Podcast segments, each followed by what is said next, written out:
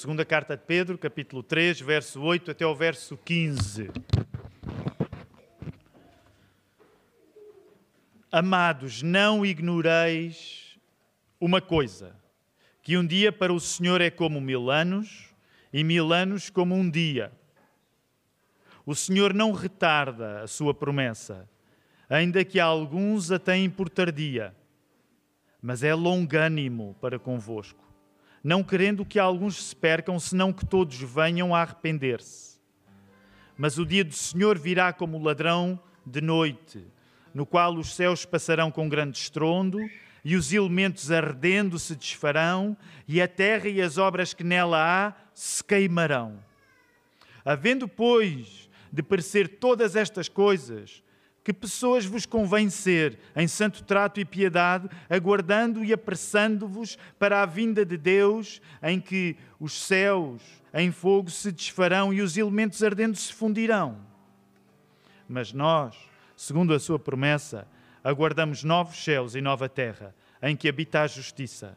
Pelo que, amados, aguardando estas coisas, procurai que dele sejais achados imaculados e irrepreensíveis em paz, e tendo por salvação a longanimidade de nosso Senhor, como também o nosso amado irmão Paulo vos escreveu, segundo a sabedoria que lhe foi dada. A mensagem que vos quero pregar nesta manhã chama-se O Nosso Tempo e o Tempo de Deus. O nosso tempo e o tempo de Deus. Quando nós lemos a Bíblia e se fala do fim do mundo, deixem-me dizer assim, o fim do mundo, porque é assim que nós diríamos uh, em linguagem corrente. Quando a Bíblia fala do fim do mundo, é complicado. Porquê? Porque, por um lado, e já vamos voltar ao texto lá, o texto quer inspirar que tu tenhas calma e que esperes pelo regresso de Jesus. Mas ao mesmo tempo, também há um tom de urgência. Então, no texto que nós acabamos de ler, nós vimos os dois registros que nos parecem até contraditórios. Por um lado, a ideia de aguarda, calma, confia. Mas por outro lado, também a ideia da pressa, a vinda de Jesus, que é uma ideia até curiosa. E dá vontade de perguntar: em que é que nós ficamos então? a resposta para esta relação entre paz, calma e urgência, pressa, a resposta para juntar estas duas coisas que parece que não se juntam é a atitude do arrependimento, que só existe quando Jesus está em, quando Jesus está em cena. Então, quero falar-vos um pouco acerca da importância do arrependimento para nós conseguirmos conciliar duas coisas que parecem inconciliáveis. Por um lado, a paz que nos é recomendada quando pensamos no final de todas as coisas, mas por um lado também a urgência que também nos é recomendada. Vamos orar? Vamos pedir a Deus que faça isto acontecer na nossa vida? Obrigado, Senhor, pela tua palavra aberta para nós nesta manhã. Obrigado por esta manhã, Senhor. Obrigado pela beleza desta manhã, mais, mesmo mais nublada. Senhor, obrigado pelo espaço à nossa volta a cidade bonita onde nós estamos, Lisboa. Senhor, obrigado por esta casa de oração aberta para nós. Entramos aqui, louvamos o teu nome em paz. Que bênção isso é. Obrigado pela saúde que deste a cada um para podermos estar aqui e oramos uma vez mais por aqueles que não a têm. Ó Senhor, que, por exemplo, mesmo aqueles que estejam mais doentes, que estejam a assistir à transmissão deste serviço de culto, alivia o corpo deles, Senhor, dá-lhes a cura que eles precisam também. Senhor, nós agradecemos por tantas as coisas que já cooperam para a nossa alegria neste lugar e, e pedimos-te agora uma coisa, Senhor. Nós sentimos-nos muitas vezes indecisos e confundidos acerca da atitude certa quando pensamos no final de todas as coisas. Não sabemos se vamos assistir ao regresso de Jesus, mas sabemos que somos chamados a esperar por Ele, por um lado com paz, por um lado com urgência. Que a tua palavra, guiada pelo Espírito Santo, traga a resposta para nós. E que nós, Senhor, saibamos e sintamos Jesus ao nosso lado nesta manhã. É isso que nós oramos em nome de Jesus. Amém. Vamos voltar à palavra, queridos irmãos. Segundo domingo do Advento. Uh, é um tempo especial para nós, o tempo do Advento. Uh, hoje, ao, ao, ao, vermos, semana passada, foi a Vilma e a Vitória, hoje a família Ferreira, acender as velas para nós. É sempre um quadro bonito, é sempre um quadro bonito. Quando a pessoa lê textos como o, texto que nós temos hoje à frente, pode sentir, como já mencionei, uh, duas coisas que parece que não encaixam. Uh, por um lado, uh, fala-se no regresso de Jesus e Pedro diz: confia. Estou a parafrasear, mas a mensagem é: confia, tem paz, encontra paz no facto de Jesus estar para voltar. Mas também é verdade que esta, esta passagem que nós lemos tem uma linguagem bastante forte: fogo, destruição. Nesse sentido, é uma típica imagem apocalíptica. E, e é até possível que, quando a pessoa lê este texto, uh, fique meio aflita quando, quando pense nas coisas que estão para acontecer. E então a pergunta é esta: vocês encontram agora aqui projetada à frente, em que é que nós ficamos quando lemos acerca do regresso de Jesus? Em que é que ficamos? Ficamos com calma ou que ficamos com ansiedade? Uh, e muitas vezes o texto, no imediato, parece que alimenta as duas coisas ao mesmo tempo. Uh, curiosamente, se tu uh, reparares, vai, vai lá ao texto no verso 12, é tão interessante, o verso 12, em particular, até se dá, vejam bem, a Bíblia deixa-nos às vezes mesmo espantados. Olha aí, uh, capítulo 3, verso 12. Aguardando e esperando ansiosamente, diz a tradução Almeida século XXI. Aguardar e esperar ansiosamente. Noutras traduções tu vais encontrar o verbo aguardar e apressar. Como é que se fazem as duas coisas ao mesmo tempo? Como é que se aguarda e como é que se apressa? E, no entanto, aqui está no texto estas duas coisas. Nós já lá vamos. Ainda antes de tentarmos compreender como é que se aguarda e como é que se apressa, eu queria lembrar-te uma vez mais, porque fazemos sempre questão de não só celebrar o Advento, como explicar porque é que nós celebramos o Advento. Nós celebramos o Advento aqui na Igreja da Lapa porque nós acreditamos que vale a pena lembrarmos um tempo em que Jesus foi esperado, no Velho Testamento, e um tempo em que esperado ele continua a ser. A Igreja no Novo Testamento, que neste, neste sentido é a própria circunstância em que nós estamos. Então, porquê é que nós celebramos o Advento aqui na Lapa todos os anos? E geralmente serve até para interromper as séries de mensagens que nós estamos a, a, a, a tratar. Interrompemos agora a, série de mensagens do. Uh, agora esqueci-me, do saber ouvir. Uh, e agora fazemos, já vocês terão visto o cartaz, é sempre intencional esta quebra, porque nós acreditamos nas coisas boas desta quebra. E uma das coisas boas desta quebra do Advento, e eu sei que muitos de vocês não vêm de uma tradição em que tinham esta prática de celebrar o Advento, estão a ganhá-la aqui. Deixem-me dizer-vos, ao final de algum tempo isto interioriza-se, é?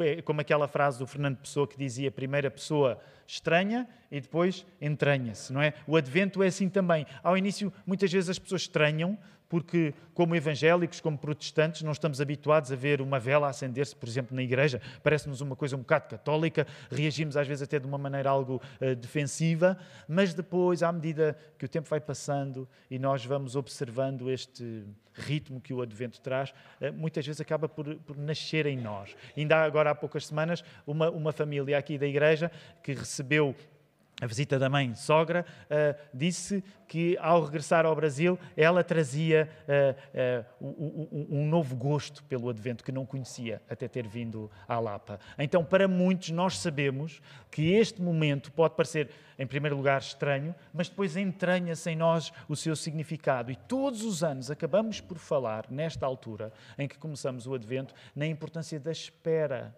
O advento é acerca da espera porque Jesus teve de ser esperado no Velho Testamento. Tens 66 livros na Bíblia, em 39 livros da Bíblia, a maior parte da Bíblia, Jesus estava a ser esperado. Havia uma ânsia pela chegada do Messias. Finalmente ele chegou. Tens a história dele conosco nos quatro evangelhos, em Mateus, Marcos, Lucas e João. Mas subitamente ele voltou para o Pai. E a partir do livro dos Atos dos Apóstolos, tu tens a história do quê? Da espera, por Jesus. A espera começou há dois mil anos e continua hoje. Portanto, nós já temos, a Igreja de Cristo tem dois mil anos de espera por Jesus. Este é um assunto muito importante. Em 2023, cá estamos nós à espera de Jesus. Ora, o Advento ensina-nos a esperança, que é uma característica essencial ao cristão. Vais encontrar essa frase aí. O Advento ensina-nos a esperança, que é essencial ao cristão. Não é possível ser um bom cristão sem sermos moldados para sermos pessoas de esperança. Claro que dentro da palavra esperança está a palavra espera. E esperar custa. Quem é que gosta de esperar? Quem é que gosta de esperar? Eu acho que ninguém gosta de esperar. O que nós gostamos é que a nossa espera seja o mais curta possível. O custo da espera, sabem qual é um dos efeitos do, da espera? É que o custo, aquilo que custa nós esperarmos por alguma coisa, mostra-nos mostra-nos que no centro não estamos nós, mas está aquilo que nós esperamos.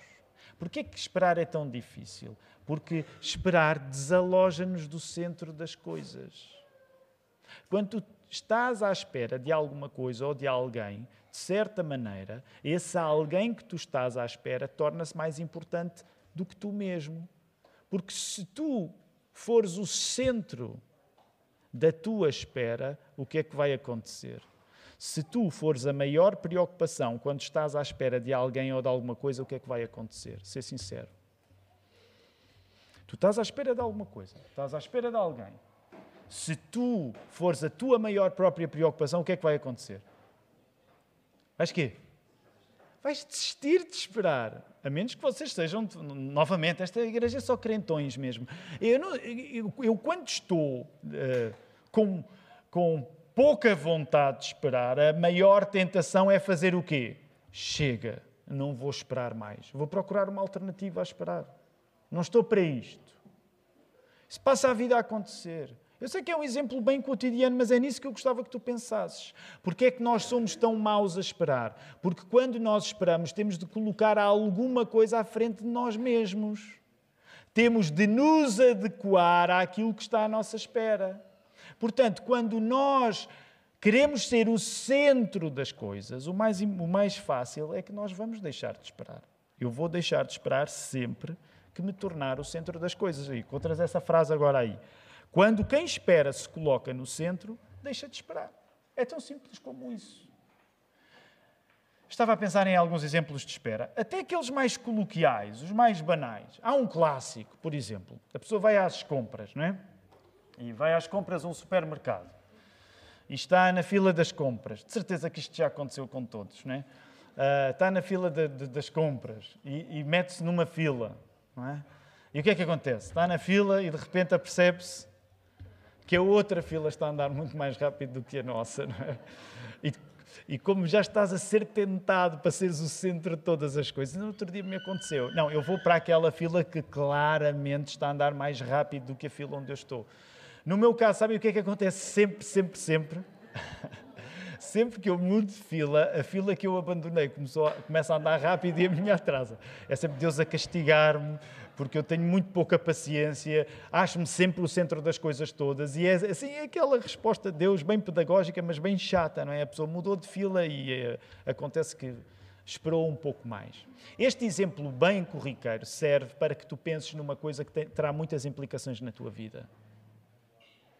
Muitas das coisas que tu tens interrompido não esperando, tens feito, mesmo que sem consciência, porque tu te tornaste o valor mais importante para ti mesmo.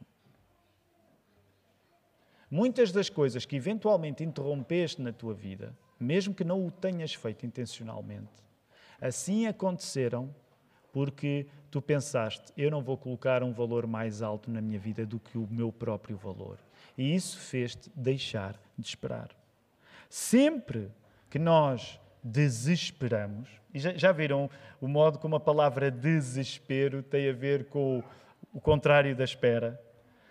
Quando nós desesperamos, nós vivemos de acordo com sermos o mais importante. E eu quero ser cuidadoso a dizer isto, porque o desespero é um estado que ninguém escolhe intencionalmente para si.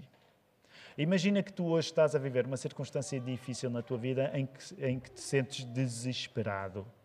Eu não quero adicionar culpa ao teu desespero. Mas quero com a palavra aberta chamar a tua atenção para tu considerares até que ponto é que, se a tua circunstância de hoje é de desespero, até que ponto é que isso não pode estar relacionado com o facto de tu te teres colocado no centro da tua própria existência. E por causa disso, não seres um bom esperador, vamos dizer assim. Uma pessoa que sabe esperar. Então pensa nisto, muitas vezes o desespero acontece porque depois de vezes e vezes que nós desistimos de esperar, nos colocamos no centro de todas as coisas e essa incapacidade de esperar tornou-se uma desespera, tornou-se um desespero. Ao dizer isto uma vez mais, eu não quero que tu te sintas culpado se te sentes desesperado, mas eu quero que tu consideres estas coisas. O texto de hoje desafia-nos ele foi escrito pelo apóstolo Pedro e ele tem uma relação muito próxima com um texto mais à frente, que é o texto que está antes do Apocalipse, que é a carta de Judas. Quando tu estudas a, carta de, a segunda carta de Pedro, tu vais encontrar muitas semelhanças com a carta de Judas. A carta de Judas é uma carta breve. Aliás, curiosamente, aqui há. Foi este ano ainda, não foi, Filipe? Que os homens estudaram ou terá sido já o ano passado? Não, foi o ano passado, sim. Provavelmente foi o ano passado. Lembram-se, homens, nós estudámos nas reuniões de homens aqui já há algum tempo a carta de Judas. É uma carta, por um lado, muito simples, porque é só um capítulo, é uma carta muito breve. E uma das coisas interessantes é que quando tu estudas Judas, encontras as tais semelhanças com Pedro e vice-versa. Para tu teres a ideia, uma das coisas que tu encontras na carta de Judas, que é aquela que tu tens antes do Apocalipse, que é parecida com a, carta, com a segunda carta de, de Pedro, é que tu topas que há uma denúncia. Há uma denúncia por parte de Judas e por parte de Pedro dos falsos ensinos que estavam a entrar na igreja. Então, este é um dos grandes assuntos. Nós hoje estamos a ler apenas um pequeno excerto da segunda carta de Pedro. Se tu leres esta carta toda, ela lê-se rapidamente, são três capítulos, uh, tu chegas à conclusão que um dos assuntos que está aqui em causa é precisamente o facto de estarem a entrar na igreja falsos ensinos. Por isso, quando tu lês a carta de Pedro, há assim um tom sério, um tom muito rigoroso, um tom de disciplina, que curiosamente tu também encontras na carta de Judas. Só para te dar um exemplo. Judas, no verso 4 e no verso 13, capítulo 1, é só um capítulo, diz assim: Algumas pessoas sem fé intrometeram-se entre os nossos e andam a mudar a mensagem de amor do nosso Deus, transformando-a em libertinagem.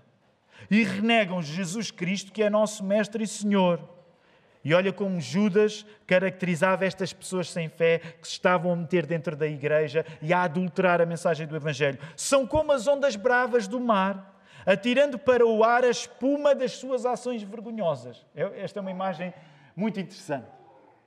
Judas, para descrever as pessoas ruins que se estavam a meter dentro da igreja com maus ensinos, diz que elas são como ondas e com ondas com espuma. E a espuma destas ondas são as suas ações vergonhosas. Assim, um tom bem eh, duro de confronto, o de Judas. E olhem lá o que ele vai dizer ainda: são astros errantes, para os quais está reservada. Está reservada o quê?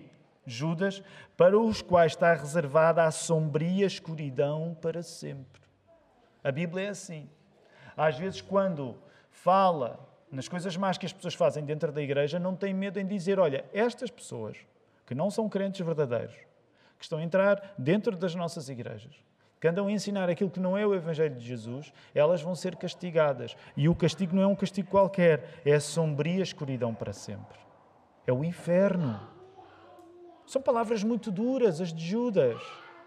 Mas não são só de Judas, olha aí agora as de Pedro na segunda carta que nós estamos a ler. Estamos a ler no capítulo 3, mas no capítulo 2, no verso 17, ele diz uma coisa parecida com aquela que Judas tinha acabado de dizer. Esses homens são como fontes sem água e como nuvens levadas pela tempestade. Deus reservou-lhes um lugar, e nós perguntamos: um lugar onde, Pedro? Onde é que este pessoal que anda a entrar dentro das nossas igrejas, com um ensino falso, com um desvio ao Evangelho de Jesus, de Jesus, onde é que eles vão parar? E olha as palavras de Pedro. Eles vão parar, o lugar qual é? Nas trevas mais escuras. Há uma relação íntima entre a segunda carta de Pedro e a carta de Judas.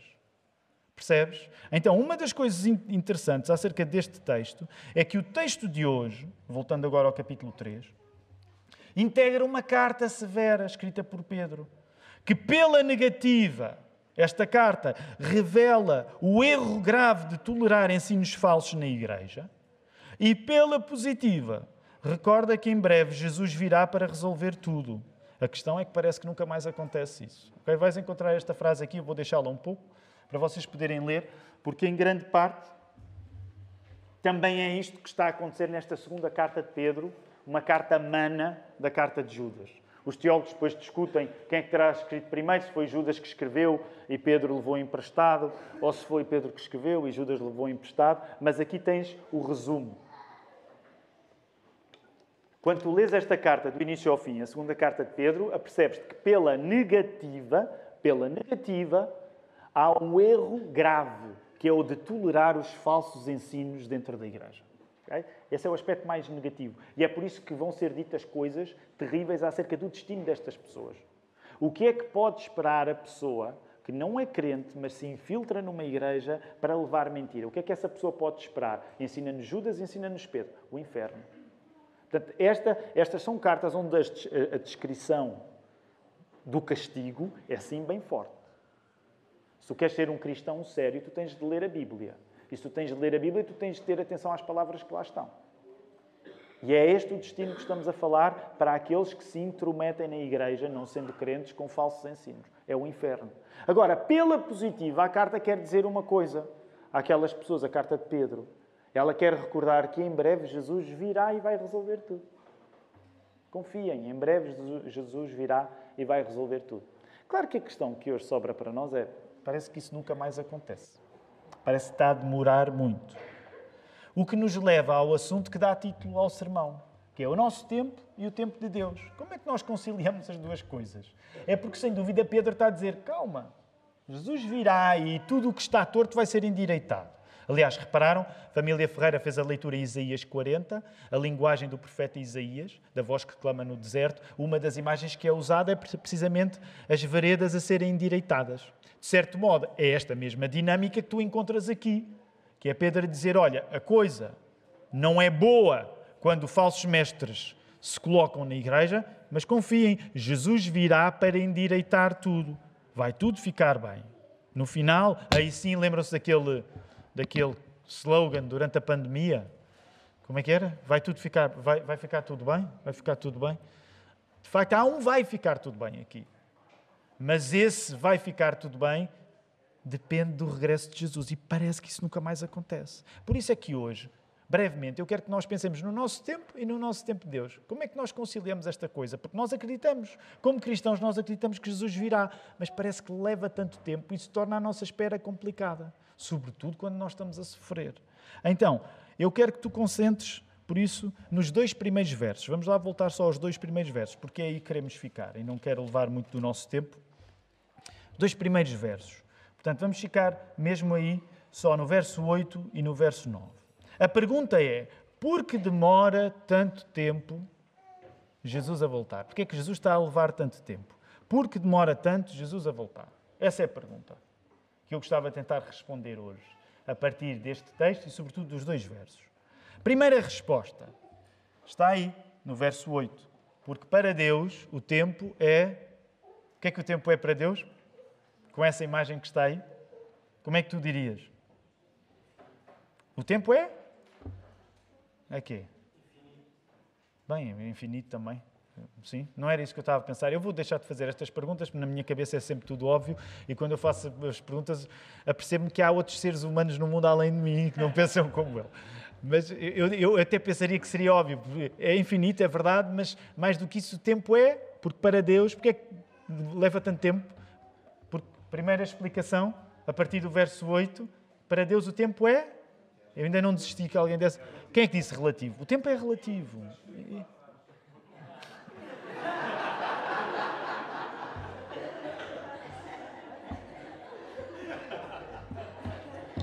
Quem é que está aí na projeção? Só, só, só, só para ver. É alguém que está a ocultar agora. O Tiago teve a coragem de dizer aquilo que todos pensam, mas não disseram. Porque para Deus o tempo é relativo. O tempo é relativo. Vê aí no verso 8. Olha aí o verso 8. Não ignoreis uma coisa: um dia para o Senhor é como mil anos e mil anos como um dia. Se para Deus um dia é como mil anos e mil anos um dia, em comparação conosco, o tempo de Deus é relativo. Porquê é que Jesus está a levar tanto tempo? Porque, de facto, em comparação com o nosso tempo, o tempo de Deus é relativo. Agora, eu não quero virar isto muito para a ficção científica, está bem? Mas eu quero que tu consideres um aspecto que ele é importante. Tenha em conta que o tempo é uma criação de quem? De Deus. Deus está além do tempo. Eu sei que é difícil nós conseguirmos compreender estas coisas, mas Deus existe além do tempo. Deus criou o tempo. O tempo não constrange Deus como nos constrange a nós. Porque é que nós somos constrangidos pelo tempo? Porque Deus criou-nos no tempo e criou-nos no espaço. Nós não conseguimos sequer pensar como deve ser numa existência sem tempo e sem espaço, porque a nossa existência depende do tempo e depende do espaço. Deus inventou o tempo e inventou o espaço. Para Ele, o tempo é relativo porque é uma criação dele. Ele não está limitado pelo tempo. Logo, para Ele, o tempo é relativo. Agora, repara, o que é que isto significa também? E não quero fazer um grande desvio aqui, mas eu quero que tu penses que uma das coisas extraordinárias em celebrar o Advento e depois o Natal é tu lembrares que essa coisa sem explicação, incrível, aconteceu quando Jesus, o Verbo eterno, se fez pessoa. Deus, que é Pai, Filho e Espírito Santo, aceitou jogar o jogo que ele criou. Ainda agora, quando orávamos pelo Bernardo, lembra-te isto sempre que tu pegares num bebê. Quando tu pegas num bebê, lembra-te, o Verbo eterno foi bebê. O Criador de todas as coisas foi uma criança pequena. Deus aceitou colocar-se debaixo dos próprios limites que Ele criou. Não há explicação para isto. Esta é uma ideia que desafia qualquer coisa. A coisa mais extraordinária na Bíblia não são os milagres. A coisa mais extraordinária na Bíblia é o facto de se contar uma história em que Deus cria o mundo e se expõe em Jesus aos limites do próprio mundo que ele criou. Não dá para explicar isto. É isso que nós celebramos no Natal. Deus fez-se carne. O Criador de todas as coisas aceitou ficar limitado pelo tempo, limitado pelo espaço. A coisa mais incrível que tu vais encontrar na Bíblia não é o mar vermelho aberto ao meio, não são os grandes milagres. Não são as histórias que nos impressionam. Não é sequer neste sentido a ressurreição coisa mais extraordinária na Bíblia é Deus, em Cristo, aceitar as limitações que Ele próprio criou. É incrível. O Criador aceitou julgar de acordo com as regras que Ele inventou. Logo, o tempo é relativo para Deus e é isso que é difícil para nós aceitar, porque para nós o tempo não é relativo. A cada segundo que este sermão leva pode significar sofrimento para ti, por exemplo. Não é? Tu não consegues transcender o tempo quando estás a ouvir este sermão ou quando estás a fazer uma coisa ainda mais chata do que ouvir este sermão. Tu não consegues transcender-te, porque nesse sentido tu não és como Deus. Tu não te consegues transcender a ti mesmo para além do tempo. Tu não te consegues transcender a ti mesmo para além do espaço. Então a primeira pergunta que, como mencionei, é porquê é que Jesus está a levar tanto tempo? E há uma resposta. Não se esqueçam que o tempo é relativo para Deus, é o que Pedro diz. Um dia são mil anos e mil anos é um dia. Agora, há uma segunda resposta que eu quero que tu consideres, e tu encontras sobretudo no verso 9. O Senhor não retarda a sua promessa, ainda que alguns a considerem demorada, mas Ele é paciente convosco e não quer que ninguém pereça, mas que todos venham a se arrepender. Porquê é que Jesus está a levar tanto tempo? Em primeiro lugar, porque Deus é. Deus tem, é, é, o tempo para Deus é relativo. Segunda resposta, porque Deus está a dar tempo para as pessoas se arrependerem. À pergunta, por que demora tanto Jesus a voltar? A resposta passa, segundo Pedro, porque para Deus o tempo é relativo. E em segundo lugar, porque Deus está a dar tempo às pessoas para se arrependerem. É isso que tu encontras aqui. Estas duas respostas hoje devem trazer-te algum consolo, alguma satisfação. Porquê é que Jesus está a levar tanto tempo? Porque para Deus o tempo é relativo e porque Ele está a dar tempo para as pessoas se arrependerem.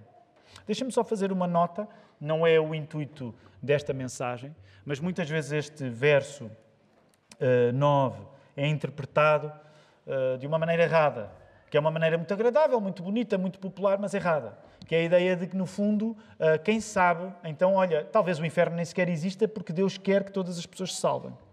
Isso seria uma leitura muito errada do contexto que está aqui, quando eu acabei de dizer que uma das maiores preocupações de Pedro e de Judas era avisar as pessoas para os riscos que corriam quando se colocavam na posição de trazer enganos para dentro da igreja.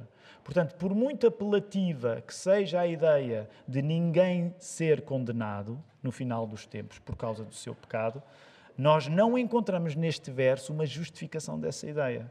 E é daí que nasce a urgência. Reparem, se em último grau a Bíblia dissesse não te preocupes com nada, que no final safamos-nos todos, não havia urgência nenhuma. Não havia urgência nenhuma. Estava tudo resolvido. Aí sim vai ficar tudo bem para toda a gente.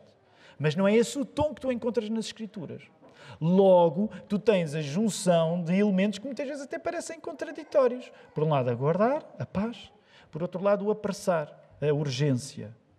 Agora, tendo isto em conta, a pergunta porque é que Jesus está a levar tanto tempo, porque para Deus o tempo é relativo e porque Ele está a dar tempo para que as pessoas se arrependam, eu quero terminar esta mensagem colocando isto no valor que tu precisas abraçar hoje, que é o valor do arrependimento, que tu encontraste aí precisamente no verso 9. O valor do arrependimento. A relação melhor que tu podes ter com o tempo Vimos que no tempo de Deus não há tempo. Parece uma contradição, não é? No sentido de que no tempo de Deus ele está acima do tempo. Mas nós que não estamos acima do tempo, a melhor relação que nós podemos ter com o tempo é através do arrependimento. Essa é uma pista que tu encontras aqui no texto. A melhor relação que eu posso ter com o tempo é através do arrependimento. O mais sólido que nós temos para dar nesta espera complicada que a vida cristã é, é arrependermos-nos. Arrepender-nos do mal que fazemos. A melhor coisa que eu tenho a fazer numa vida que me custa por eu ter de esperar por tantas coisas é eu viver em arrependimento. O equilíbrio complicado entre a calma e a ansiedade, entre aguardar e apressar, faz-se através do arrependimento. Então, se tu quiseres se ajudar nos apontamentos que tu tiras, tu tens de um lado o texto a dizer aguarda. Tu tens do outro lado o texto a dizer apressa. Como é que eu concilio a guarda com a pressa, vivendo em arrependimento? O arrependimento é o segredo para nós sabermos lidar com essas duas coisas que parecem contrárias. Como é que eu aguardo da maneira certa? Eu vou te dizer como é que tu aguardas de maneira certa, em arrependimento. Como é que tu apressas a vinda de Jesus? Em arrependimento.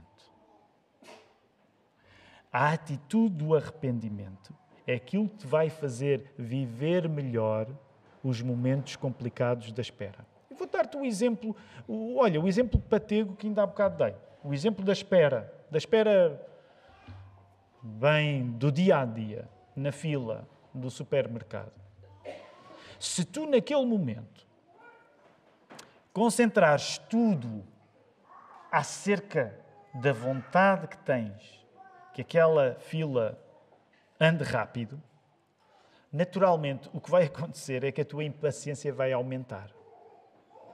Se por outro lado tu viveres aquele momento pensando num Deus que te trata tão bem, que ao invés de tu teres aquilo que mereces, tens a sua graça, até a fila do supermercado te pode parecer uma benção. Eu não estou a dizer que isto é um é tiro e queda, este produto.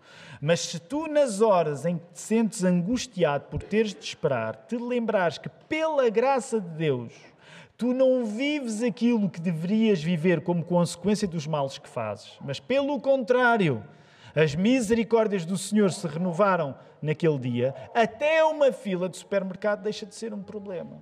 Portanto, como é que tu vives a esperar? Com uma atitude de arrependimento. Como é que tu vives a apressar? Que é uma ideia que o texto mais ao fundo vai desenvolver. Como é que tu vives a apressar o regresso de Jesus? Procurando não só o teu arrependimento, mas como o arrependimento dos outros. Como é que tu apressas nesse sentido a vinda de Jesus? Porque tu procuras que a mensagem de fé que mudou a tua vida possa mudar a mensagem, eh, possa mudar a vida dos outros também. Então o arrependimento serve para uma atitude de paz, de aguardar, mas também serve para uma atitude de trabalho. Porque, como tu sabes, há dois momentos fundamentais na nossa vida de salvação: há a justificação, que é a nossa justiça declarada por Deus, e a santificação, que é a nossa justiça gradual e crescente. O que é que isso significa? Por exemplo, quando tu ouves a mensagem de Jesus e respondes com arrependimento, mais tarde vais saber que esse arrependimento nem foi teu, foi o Espírito Santo que te deu, foi o Espírito Santo que te tocou, tu obedeces a Jesus, tu batizas-te. Então, o que é o dia do batismo senão a celebração do reconhecimento que Deus tem para nós a vida que nós não conseguimos dar a nós próprios, que os nossos pecados têm consequências tremendas, mas que Jesus, no seu sacrifício na cruz, tratou desse pecado. Então, o que é que nós fazemos? Nós reconhecemos através do poder do Espírito Santo, que Jesus nos justificou, porque ele, ao ir à cruz, levou sobre ele o castigo e tratou de todas as consequências do meu pecado que eu próprio não consigo tratar. Então, nesse momento, nós somos eh, receptáculos, somos pessoas que recebem a justiça de Jesus. Então, somos justificados por Deus. Se tu és novo no meio evangélico, vais topar que há muitas coisas que nós passamos a vida a dizer. E eu sei que às vezes complica o facto de nós termos tanto, uh, tantas expressões que às vezes não explicamos bem aquilo que queremos dizer. Mas quando nós falamos, por exemplo, na ideia de justificação pela fé, é isso que nós acreditamos que aconteceu. Jesus, na sua cruz, no seu sacrifício, ele tratou do meu pecado. E nesse sentido, ele salvou-me. Então significa que eu me arrependi de uma vez por todas, no sentido da justificação pela fé. Muitos de nós, não é o meu caso, que cresci na igreja e não consigo identificar um dia em particular, mas muitos de nós sabem o dia que foram salvos, o momento que foram salvos. Sabem que naquele momento vocês aceitaram o sacrifício de Jesus. E que esse arrependimento foi a estrada que se abriu para vocês declararem a fé e se batizarem. Agora, depois há a parte da santificação, que é essa salvação a acontecer todos os dias na nossa vida, em arrependimentos constantes. Por isso é que nós acreditamos que há um arrependimento, sim, que é de uma vez por todas, que é o arrependimento da justificação pela fé. Eu arrependi-me. Mergulhamos nas águas como sinal desse arrependimento, mas depois há o arrependimento constante da santificação. Todos os dias nós somos chamados a praticar arrependimento de pecados. Porque deixa-me dizer, eu ainda estou para conhecer alguém. Bem, talvez vou fazer aqui uma exceção aos bebés quando eles são muito pequenos, mas muito pequenos, muito pequenos mesmo, porque rapidamente ele. Bem, não, não interessa. Mas de resto, eu não conheço ninguém, eu pessoalmente não conheço ninguém que nunca que tenha passado um dia sem pecar. Quer dizer, talvez se estiver ligado às máquinas e. Bem, não, não interessa as exceções, vocês percebem onde eu quero chegar. Eu não conheço ninguém que passe um dia sem pecar. Eu não consigo passar um dia sem pecar. Então significa que, apesar de já ter havido um arrependimento da justificação pela fé, que foi de uma vez por todas que me tornou filho de Deus, diariamente eu preciso de confessar os meus pecados a Deus e muitas vezes aos irmãos. Então, essa atitude de arrependimento é diária. É por isso, e permitam-me só terminar esta parte, mas também é por isso que na Igreja da Lapa nós valorizamos tanto esta prática comunitária do arrependimento. A prática da admissão da culpa. Porque é sinal que a pessoa se arrependeu uma vez por todas, na justificação pela fé, sem dúvida, mas é sinal que depois da justificação continua o processo de santificação. E essa atitude é aquela que nos torna pessoas mais pacientes. Sabes porque é que tu não és paciente? Eu sei bem eu sei bem, uh, uh, eu conheço bem a minha fraqueza com, com, com o pecado da impaciência. Mas deixa-me juntar mais alguns pecadores aqui ao meu lado. Talvez sejas tu um desses. Sabes porque é que tu és tão impaciente? Porque te arrependes pouco. Quando tu te arrependes mais, tu és mais paciente. Quando tu te arrependes pouco, tu és o mais impaciente possível. Tu nunca estás contente nem com o lugar onde estás, nem com o tempo onde vives. E alguns de vocês sabem o quanto isto custa na nossa vida.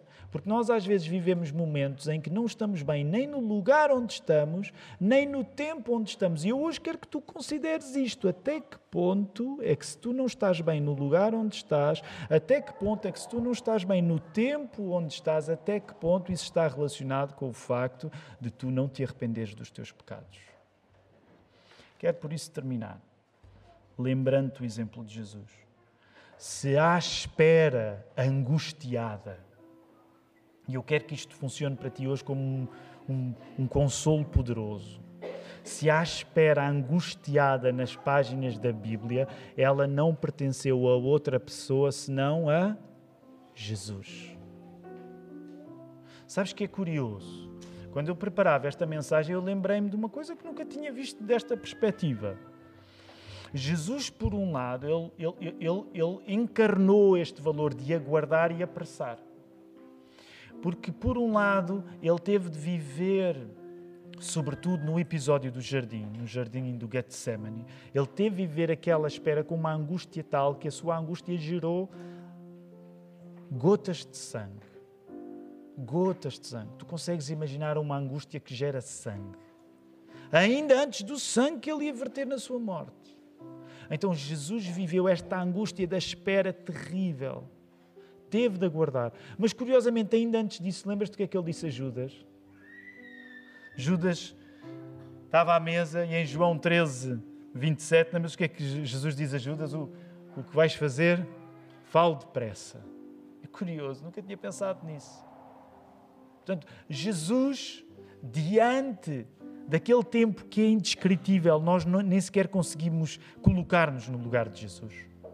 Mas ele teve de aguardar o tempo certo, ao mesmo tempo que também se virou para Judas e diz: despacha lá o que tens a fazer.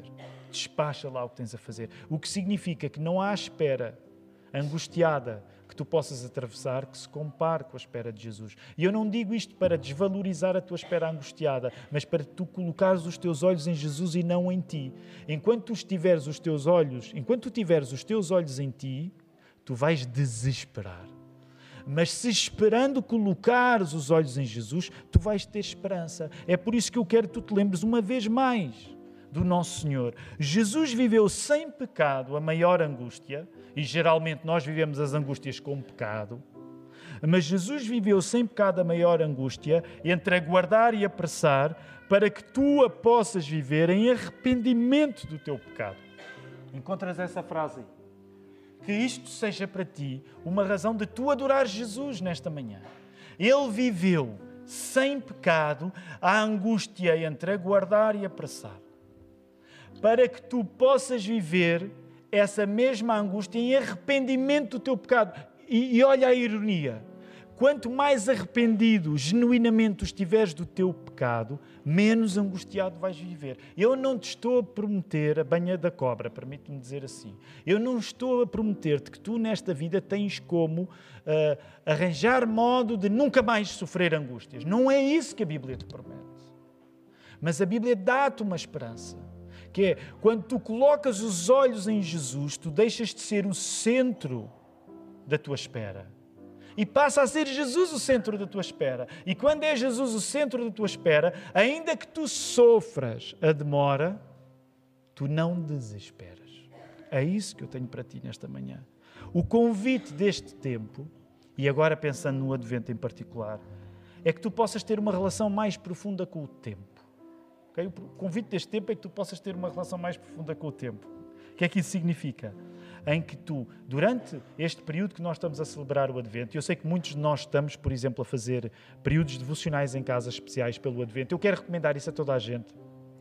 Famílias, casados, solteiros, viúvos, seja qual for a circunstância onde tu, tu estiveres, eh, se puderes, usa um período devocional durante este tempo no, no, Advento. Aliás, há muitos recursos, há um que, acaba, que, foi acabado de fazer e que a nossa igreja está a facilitar. Informa-te acerca disso. Porque uma das coisas que eu gostaria que tu agarrasses a oportunidade durante este Advento 2023 é precisamente ganhares uma relação com o tempo mais saudável. E uma relação mais saudável com o tempo, mais curada com o tempo, vem sempre através do arrependimento. O arrependimento deixa de ser um peso e passa a ser uma liberdade. E passa a ser a liberdade que nós temos para viver uma vida que não está concentrada em nós mesmos. Mas percebe esta ideia? Mas está concentrada na pessoa que é esperada. Deixa-me dizer-te: quem nós esperamos é Jesus. Nesse sentido, não somos nós que estamos a ser esperados. Nós somos quem espera por Jesus. Quanto mais nós nos devotarmos a esperar por Jesus na garantia que Ele virá, mais paz nós teremos para lidar com o tempo, quando o tempo é difícil, para lidar com, lidar com o espaço, quando o espaço é difícil. É por isso que vamos terminar em louvor e adoração a Jesus. Quero convidar a igreja a poder ficar de pé. Vamos usar as nossas vozes para isso. Obrigado, Senhor, porque não cantamos, seguimos-te sozinhos, mas cantamos, seguimos-te juntos. Obrigado, Senhor, porque podemos atestar isso mesmo aqui nesta reunião. Senhor, nós agradecemos também por todas as outras que hoje acontecem. Senhor, obrigado por tu nos teres colocado num povo tão vasto que é a tua igreja. Senhor, obrigado por tu olhares para nós com amor e olhares para nós como a tua noiva, esperando por Jesus o noivo. Senhor, tu sabes uh, a impaciência que tantas vezes domina o nosso coração, Senhor. Nós arrependemos-nos dela. Mas tu também sabes e podemos dizer isso porque a tua palavra dá-nos abecedário para isso. Nós queremos dizer ao noivo: Vem, vem, Jesus, vem. Isso não significa que não gostamos da vida que estamos a viver, ó oh, Senhor, mas nós sabemos que a vida contigo vai ser ainda melhor. Que essa esperança anime cada pessoa aqui reunida, de uma maneira que possa ser uma esperança a ser levada para muitos mais durante a semana que temos pela frente. Recebam por isso a bênção do Senhor. Que a graça do Senhor Jesus Cristo, o amor de Deus Pai e a comunhão do Espírito Santo sejam com todos vós, agora e para sempre.